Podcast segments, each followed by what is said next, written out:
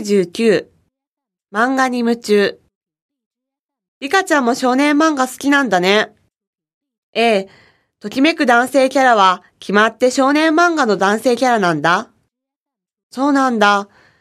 少年漫画は戦闘もの、スポーツもの、職業もの、学校もの、様々だけど、少女漫画ってやっぱり恋愛がテーマだから絶対誰かに恋する展開だよ。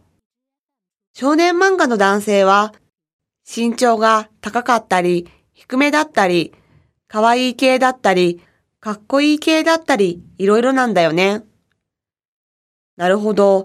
確かに少女漫画の男性は人気のあるキャラでもなんか嘘っぽいとかかっこいいけどなんかしっくりこないとかそんなんばっかりだね。うん。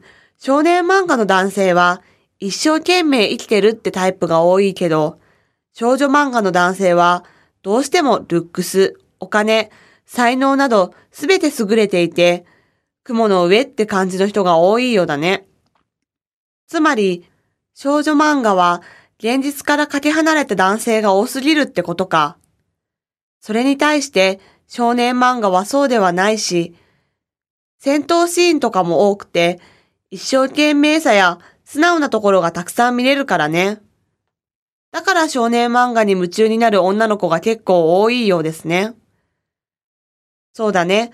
内容が面白いしね。会話に。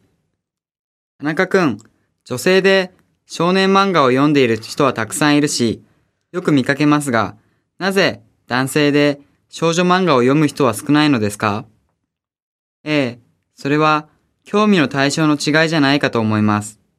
少女漫画には恋愛を扱ったものが多いですからね。ああ、なるほど。それに、少年漫画を買っている女性を見かけても普通に感じますが、少女漫画を買っている男性を見ると珍しく感じますね。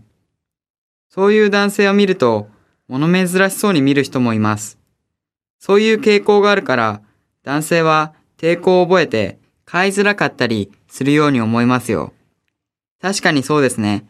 僕の兄なんかは、7とかを女友達から借りて読んでいたりしたし、面白い漫画は性別問わず読みたいものなんじゃないかな。一説によると、女性の文化は男性のものより一歩進んでいるということだから、女性が男性に合わせるのは簡単でも、逆は難しいのではないでしょうか。それも一つの原因かもしれませんね。とにかく男性の僕はやっぱり少年漫画の方に興味がありますよ。そうだね。